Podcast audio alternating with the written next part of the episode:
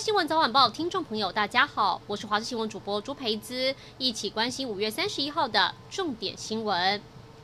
乘客不配合十连制，和公车司机爆发肢体冲突。就在台中，一名严姓男子搭公车不愿意登记，对公车司机骂三字经，让司机直接下车，把他压制在地。没想到员警赶到现场，男子还是不愿配合，高声叫骂，路人都看不下去，对他狂喷酒精。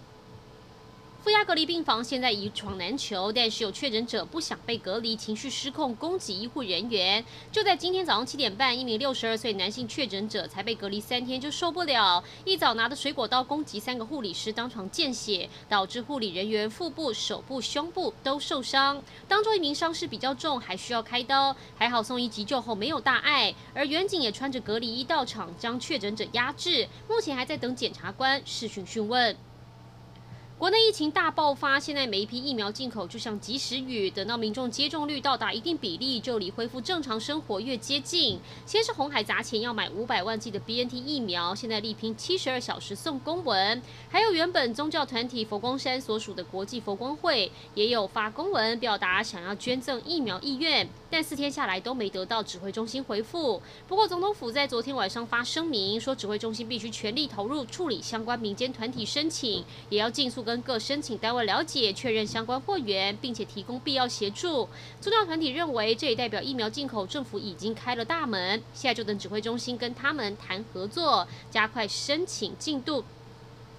大雨为台中德基水库解渴，德基水位一夜上升二点八公尺，水量多了两百五十四万吨。当地农民非常兴奋，因为大雨暂缓果园缺水危机。而苗栗明德水库、鲤鱼潭水库跟南投日月潭水位也都有上升，但是还是没有回补到充足水量，所以民众还是得节约用水。目前台中、北彰化跟苗栗限水措施维持公五停二。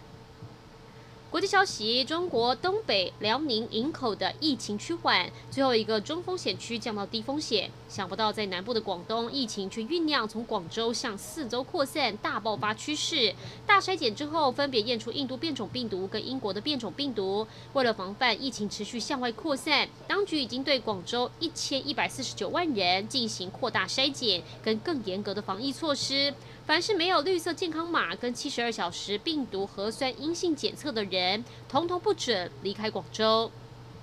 一起来关心国内天气。今天持续受滞留锋面影响，天气还是很不稳定，很多地方持续在降雨，也不排除接下来会出现剧烈天气形态。一整天西部跟东北部降雨几率都偏高，有局部大雨或豪雨发生几率。其他地方也有局部短暂阵雨或雷雨，也因为降雨关系，温度会稍微下滑一点。另外要留意的是，位于帛琉西南方海面的热带性低气压，今天早上八点发展为轻度台风彩云，预测朝北北西方向移动，短时间对台湾没有直接影响。